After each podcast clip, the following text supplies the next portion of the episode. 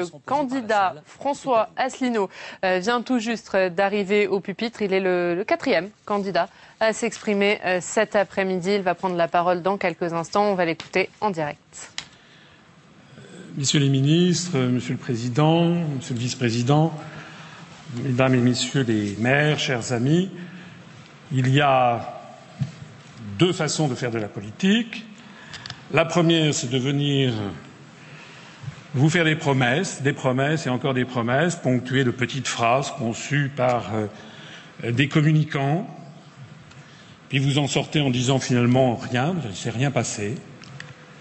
La deuxième façon de faire de la politique, c'est, comme le disait Charles de Gaulle, d'aller au fond des choses. Et je profite de la tribune qui m'est ici donnée pour aller au fond des choses. Au fond des choses, ça veut dire, je profite de l'Association des maires de France pour euh, souligner que j'ai 587 maires qui ont bien voulu me parrainer. Je suis allé rencontrer personnellement 108 maires et que j'ai vu partout un désarroi extraordinaire, notamment chez les maires ruraux.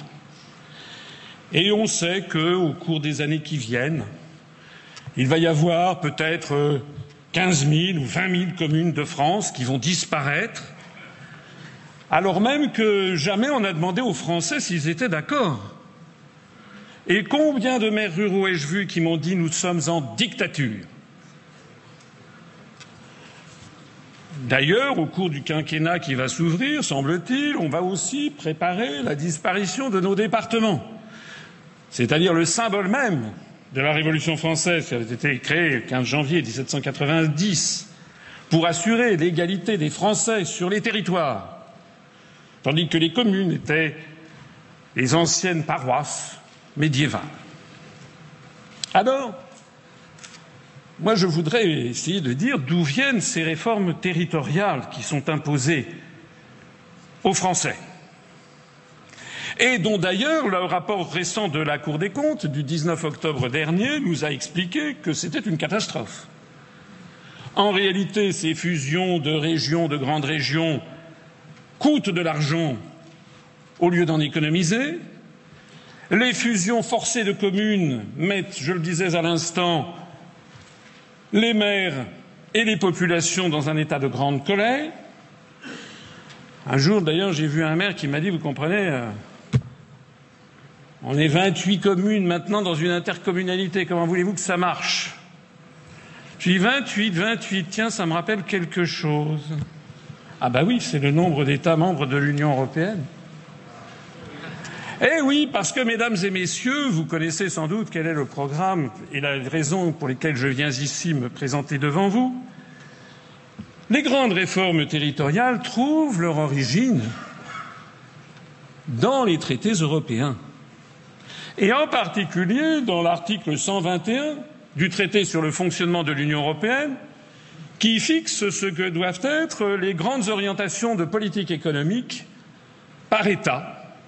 C'est un pouvoir qui est dévolu au Conseil européen, mais en fait à la Commission européenne qui fait le, les propositions aux États, au Conseil européen. Alors, je vous aurai, ceux d'entre vous qui le souhaitent, il y a quelques-uns de mes collaborateurs qui pourront vous remettre quelques papiers justificatifs, bien entendu, parce que je suis de formation précise.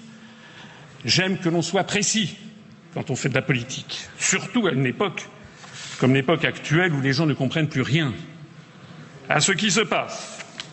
Alors ce qui se passe, eh bien, c'est que le 14 juillet 2015, le Conseil européen a adopté les recommandations pour la France sur le fondement de l'article 121 du traité sur le fonctionnement de l'Union européenne et que ces recommandations ont été publiées ensuite au journal officiel du 18 août 2015, journal officiel de l'Union européenne, et on y apprenait dedans qu'il fallait réduire les dépenses des collectivités locales en France. C'est la raison pour laquelle c'est sur le fondement de ces orientations qu'a été présenté par M. Macron, ministre de l'économie et des finances, le 13 avril 2016, son, enfin son, c'est pas son programme, ça c'est ce qu'on fait croire aux Français. c'est le programme national de réforme PNR 2016 qui est en fait l'application directe, et vous verrez ici ce tableau qui a été publié par Bercy, où vous verrez directement dans l'annexe 1 que pour remplir l'objectif fixé par la Commission européenne, il a donc été décidé de poursuivre la baisse des dotations aux collectivités locales avec un gel en valeur en 2013, une baisse de 1,5 milliard d'euros en 2014, des nouvelles baisses de 3,5 milliards d'euros en 2015 et des nouvelles baisses de 3,3 milliards d'euros en 2016. Et comme le 18 mai 2016, il y a eu un nouveau rapport des grandes orientations de politique économique fixées par la Commission européenne qui demande expressément de poursuivre la baisse des dépenses des collectivités locales, il est prévu qu'en 2017, il y aura une diminution de 3,7 milliards d'euros des dotations de l'État. L'article 121 du traité sur le fonctionnement de l'Union européenne s'applique. Et s'appliquera quel que soit le président de la République qui sera élu le 7 mai prochain, sauf si c'est moi. Puisque je suis le seul, je ne suis pas sûr que ce soit si drôle, puisque je suis le seul à mettre en œuvre, dès mon entrée en fonction, l'article 50 du traité de l'Union européenne qui prévoit la sortie d'un État de l'Union européenne, ce que d'ailleurs nos amis britanniques vont faire dans quelques jours. Personne ne peut dire, personne ne peut dire ici que les Britanniques sont des gens fantaisistes ou seraient des gens extrémistes. Ça veut donc dire que si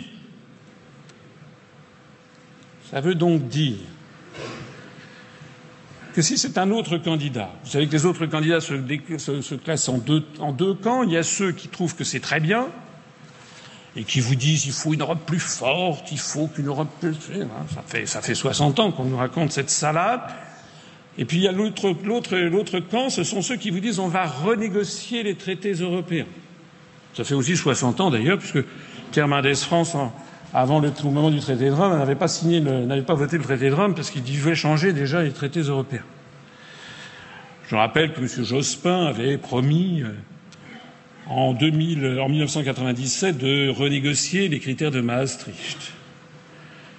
Il n'a évidemment rien pu renégocier du tout, puisqu'il s'était rendu avec M. Chirac, président de la République, en 1997, se rencontrer avec le chancelier d'Allemagne, M. Schröder, qui avait dit Nein, et puis voilà. Je rappelle que le président de la République actuel, M. Hollande, s'est fait élire en disant qu'il renégocierait le TSCG. Il n'a rien renégocié du tout. Donc il y a quelques candidats qui vous disent qu'ils vont renégocier les traités ou boire désobéir aux traités. Ils oublient d'ailleurs au passage l'article 5 de notre Constitution. Mais avant que je parle de cet article 5, je rappellerai quand même que si l'on entre dans des renégociations, eh bien ça débouchera sur rien. Et donc ils seront obligés de mettre en œuvre cette politique que je viens de vous montrer. C'est-à-dire que figurez-vous que la dotation globale de fonctionnement va continuer à diminuer en 2017 et bien davantage encore en 2018. Et je, je souhaite qu'on ait un débat de fond sur ces questions, parce qu'il faudrait quand même que le peuple français décide s'il est d'accord ou pas d'accord. Alors, il y a un article qui est l'article 5 de la Constitution, proposé par Charles de Gaulle, ratifié par 82% des Français en 1958, avec d'ailleurs 80 et quelques pourcents de participation, de telle sorte que deux tiers des électeurs français de 1958 avaient approuvé la Constitution. Et l'article 5 de la Constitution nous dit que le président de la République veille au respect de la Constitution. La moindre des choses quand on brigue cette fonction, c'est justement de veiller au respect de la Constitution et donc de la rappeler. La deuxième phrase de l'article 5 précise que le président de la République assure par son arbitrage, donc se situe au-dessus du clivage droite-gauche, ça tombe bien puisque le mouvement politique que j'ai créé a été officiellement classé par le ministère de l'Intérieur en divers au-dessus du clivage droite-gauche et que d'ailleurs nos adhérents viennent de tous les horizons politiques. L'article 5 précise que le président de la République assure par son arbitrage le fonctionnement régulier des pouvoirs publics et la garantie de l'État. J'estime quant à moi que lorsque l'on voit la dotation globale de fonctionnement, c'est-à-dire les moyens donnés aux communes, les pressions qui sont effectuées sur les maires, en particulier les maires ruraux, pour qu'ils fusionnent de force au grand mécontentement des populations, j'estime qu'il n'y a plus fonctionnement régulier des pouvoirs publics, ni continuité de l'État. Enfin, je rappelle que la dernière phrase de ce formidable article 5, c'est là que doit se situer l'élection présidentielle, et non pas dans des débats où il est question de la recette de la choucroute garnie, comme c'était le cas l'autre soir sur TF1, où j'étais évidemment écarté. La dernière phrase de l'article 5 précise que le président de la République est le garant de l'indépendance nationale, de l'intégrité du territoire et du respect des traités. Je fais donc bien de vous parler des traités auxquels nous sommes assujettis et qui expliquent les raisons pour lesquelles les collectivités locales françaises et des mairies, les unes après les autres, sont condamnées à fusionner de force au grand mécontentement des Français. Je ne veux pas abuser de votre patience, je vois que le temps passe, et je terminerai en parlant de mon programme. Mon programme où je propose justement de répondre aux soucis que j'ai pu voir sur le terrain, parce que moi je suis un candidat qui va sur le terrain. Je propose donc, si je suis élu, d'arrêter immédiatement les, fusions forcées de communes. Je propose également, non pas d'interdire des fusions de communes, mais de demander à chaque fois, par une modification du Code général des collectivités locales, d'introduire le principe d'un référendum auprès des populations concernées pour que les populations disent si elles sont ou pas d'accord pour les fusions de communes. Je prévois bien entendu de revenir à la dotation globale de fonctionnement d'avant 2014. Et de 2013, ça y aura, ça coûtera 3 4 milliards d'euros. Mais comme je prévois justement de me soustraire à l'article 121, de me soustraire à l'Union européenne, je rappelle que sortant de l'Union européenne, nous ferons des économies tout à fait considérables.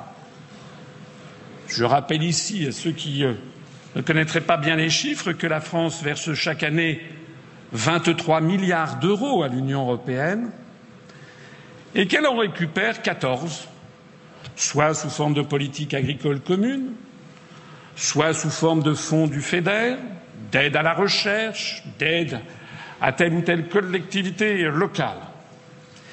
Ainsi, sortant de l'Union européenne, nous aurons 9 milliards d'euros cash en plus. Et puis nous aurons également des économies considérables sur les cofinancements qui nous coûtent 4 milliards d'euros supplémentaires. Nous pourrons rompre l'article 63 qui organise la libre circulation des mouvements de capitaux, qui, au passage, nous entraîne vers des délocalisations massives, mais qui aussi favorise la fraude fiscale que les meilleurs spécialistes évaluent à 60 milliards d'euros. Je pense qu'on pourra récupérer à peu près une vingtaine de milliards d'euros. Donc vous voyez que face à tous ces chiffres, je ne veux pas vous accabler de grands chiffres, mais face à tous ces chiffres, on peut très bien continuer à avoir le réseau de collectivités locales et de communes françaises telles qu'elles nous sont héritées de la Révolution. Je voudrais terminer mon propos en faisant souligner, en soulignant qu'il n'y a aucune fatalité ni aucune modernité à fusionner les communes. En Suisse, la Suisse fait 42 000 kilomètres carrés. Ils avaient 25 cantons. Ils en ont créé un 26e, le canton du Jura, par scission du canton de Neuchâtel en 1979. La Suisse n'est ni membre de l'Union européenne ni de l'euro elle se place au firmament de l'indice de développement humain du programme des Nations unies pour le développement. Et je terminerai, si vous me le permettez, par une image. On me dit qu'il y a 36 000 communes en France, c'est-à-dire bien davantage que dans les pays alentours. La belle affaire. Figurez-vous qu'il y a 365 fromages en France, il n'y en a que 6 aux Pays-Bas. Va-t-on dire aux Français qu'il faut qu'ils fusionnent les fromages par paquet de 60 pour avoir le même nombre qu'aux Pays-Bas? Je vous remercie de votre attention.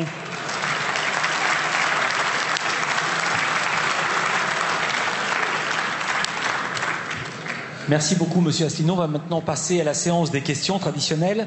La première est posée euh, par Monsieur Jean-Claude Pioche, qui est le président de l'Association des maires de Guadeloupe et maire, quel joli nom, de la Désirade. Mesdames, Messieurs, la France unie et indivisible. Je voudrais juste dire que nos communes dans les Outre-mer ont des idées aussi. Monsieur Asselineau, les Outre-mer contribuent de par leur diversité écologique et culturelle à la richesse de la France et ainsi la valorisent. Or, les maires de Guadeloupe constatent un réel retard dans les efforts d'aménagement et dans le développement sectoriel des communes. Nous déplorons une différence de traitement de nos territoires par rapport à ceux de l'Hexagone, notamment dans le cadre de la péréquation nationale opérée suite à la baisse des dotations de l'État. À côté de cela, l'effondrement de l'octroi de mer nous place dans une situation d'étranglement budgétaire. Aujourd'hui, il est primordial de prendre en compte les difficultés des Outre-mer pour un développement réel et équilibré des territoires français. Dans ce sens, j'aimerais savoir comment comptez-vous favoriser le développement économique de nos territoires et de quel accompagnement pourront bénéficier nos collectivités d'outre-mer pour atteindre leurs objectifs notamment en matière d'aménagement.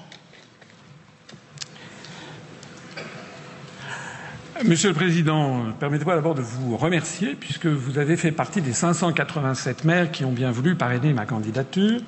Je me rappelle d'ailleurs être allé à la Désirade pour avoir fait une conférence avec PowerPoint sur la plage. C'était, je crois qu'il n'y a pas eu beaucoup de candidats qui aient fait cet effort.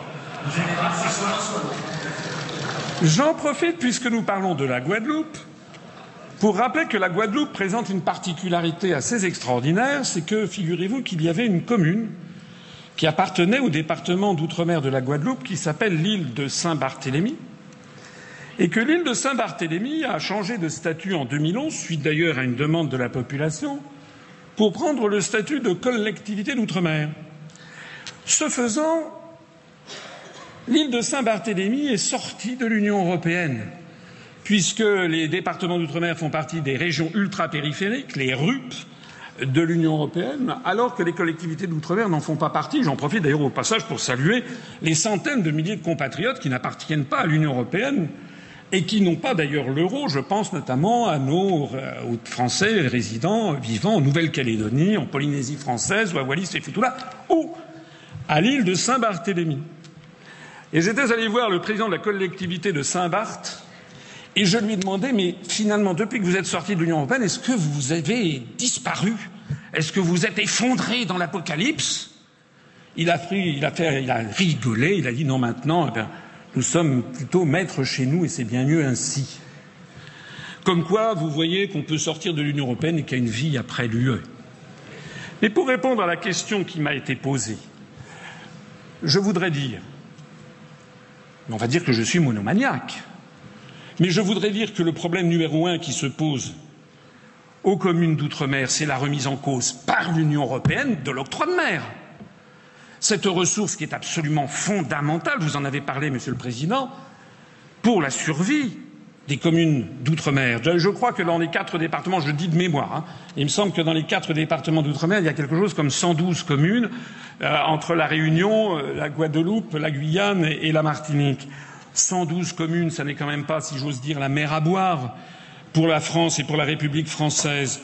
C'est la raison pour laquelle, sortis de l'Union européenne, bien entendu, nous maintiendrons l'octroi de mer et nous le réévaluerons, pas seulement d'ailleurs pour financer les collectivités, les communes de Guadeloupe ou de Martinique ou de Guyane ou de la Réunion, mais aussi pour protéger les marchés locaux. Sinon, par exemple, à la Réunion, on est en train de détruire le sucre. Parce que le sucre ou la vanille fabriqués à Madagascar ou à Maurice, évidemment, c'est à des coûts très très inférieurs, bien entendu. Donc comptez sur moi sur cet aspect des choses, comptez sur moi également pour mettre le paquet pour aider les collectivités d'outre-mer. L'autre fois, quand, j'étais allé justement à Guadeloupe, j'avais été tout à fait surpris de constater que quand on arrive à l'aéroport du Rézet, on voit des drapeaux européens partout, comme s'il en pleuvait. On prend un escalateur, on prend, un ascenseur, etc. Le seul drapeau français que j'ai trouvé, je l'ai trouvé sur la préfecture et sur la prison. Je rappelle encore une fois que cet argent prétendument européen vient tout simplement de la France. Alors, je veux quand même dire, donc, il faudra faire un effort tout particulièrement sur les infrastructures, parce que les routes ne sont pas toujours, et pas seulement les routes, mais des infrastructures qui méritent que la collectivité nationale consacre un effort tout particulier. Et puis, je dirais quand même autre chose, c'est que moi, je ne suis pas non plus le Père Noël. Il faut aussi, il y a eu des rapports de la Cour des comptes sur le sujet, il faut aussi que renforcer la, capacité de gestion des communes d'outre-mer qui parfois ne sont pas euh, gérées tout à fait comme elles le devraient. Donc il y a une amélioration de la gestion à faire. Je crois qu'en Guadeloupe, il me semble qu'il n'y a pas beaucoup d'endettement des, communes. C'est plutôt à La Réunion que les communes sont très endettées, mais il faut veiller aussi à l'endettement des communes. Deuxième question. Merci pour la réponse. Question de Claude Albec, qui est président de l'association des maires du département de la Manche et qui est maire de Roncey. Monsieur Asselineau, vous avez consacré cinq minutes à prendre en compte le manifeste des maires de la Manche, à faire de la Manche et au-delà des maires de France, et je m'en réjouis. Mais je voulais vous dire que, comme vous l'aviez évoqué, beaucoup de maires, beaucoup de présidents d'interco sont inquiets. Vous l'avez rappelé, la commune est en grande difficulté aujourd'hui. Dans votre programme très national et européen, je ne vois pas beaucoup de références à la proximité, à l'accueil, à l'écoute des citoyens, à l'organisation des services publics et des services au public. Est-ce que vous acceptez de porter les trois piliers que réclame l'Association des maires de France? Je pense notamment à la clause de compétence générale, à la libre administration, à une sécurité financière au, travers d'un engagement pluriannuel qui permet à ces collectivités d'exercer pleinement leur pouvoir. J'ai cru comprendre que vous y étiez favorable, puisque qui dit libre expression laisse la liberté aux collectivités de le faire. En un mot, je voudrais vous poser une question. Est-ce que vous envisagez de modifier votre programme? La campagne officielle ne fait vraiment que commencer pour le faire revenir peut-être à un niveau plus local, permettant d'avoir des réponses aux attentes quotidiennes de nos concitoyens. Merci, Monsieur le Président. Je ne suis pas sûr que vous ayez parfaitement regardé mon programme dans tous les, détails, parce que justement, je crois être euh, tout à fait euh, conscient du problème des communes. Enfin, le, le, le discours que j'ai tenu en ouverture, me semble-t-il, n'est pas banal. Moi, ce que je crains beaucoup, c'est que si on laisse les choses se faire, on va avoir quoi à horizon de 15 ans? On aura en fait des communes qui auront été fusionnées pour avoir à peu près la taille des comtés américains, comme si l'objectif finalement des États-Unis d'Europe était de dissocier, puisque nous n'en avons pas parlé, mais de disloquer les États-nations pour avoir des grandes régions. Regardez ce qui se passe en Catalogne, regardez ce qui se passe en Écosse, regardez ce qui se passe en Flandre, regardez les discours tenus par le président de la collectivité de Corse. Et donc, euh, il est à craindre que l'on veuille, de gré ou de force, nous imposer un peu la même granulométrie administrative que de l'autre côté de l'Atlantique, avec des comtés, avec 50 ou 70 000 habitants, et puis un shérif à sa tête. Alors, ça sera peut-être pas un shérif, mais c'est le principe. Moi, je veux que l'on maintienne les petites communes. Vous savez, moi, j'ai une maison de campagne dans la Nièvre, dans un, ma mairie, il y a 350 habitants. Je sais bien quel travail d'un maire rural. Il touche, je crois, une prime TTC de l'ordre de 580 euros par mois. C'est un travail éminemment bénévole. Il est disponible depuis le 1er janvier jusqu'au 31 décembre, le samedi, le dimanche compris. Si nous avons bientôt des grandes collectivités, qu'on supprime les communes, je parle à d'horizon de 10 ans, il y aura quoi? Vous aurez un fonctionnaire qui sera situé à 25 kilomètres qui travaillera du lundi matin 9h jusqu'au vendredi 17h, qui gagnera 1,5 fois le SMIC, plus les charges sociales, plus les frais de transport et d'amortissement de son véhicule, plus euh, un secrétariat. Et il s'occupera peut-être de deux, trois communes. On va dégrader considérablement le service aux citoyens, on va supprimer la démocratie locale, il y a beaucoup de bénévolat, j'en sais quelque chose dans les communes rurales. où il y a des jours où les gens se rallient pour euh, faire, par exemple, un nouvel abribus ou bien pour euh, la, soirée des anciens, etc. On va détruire la démocratie locale pour avoir un service dégradé et qui va nous coûter beaucoup plus cher, puisqu'il faudra, de ce fonctionnaire dont je parlais, il pourra s'occuper peut-être que de trois communes, où d'ailleurs il n'habitera pas. Je considère que ce projet est un projet funeste pour la France, pour son identité et pour sa démocratie. Je suis d'accord avec les trois propositions que vous avez indiquées, Monsieur le Président.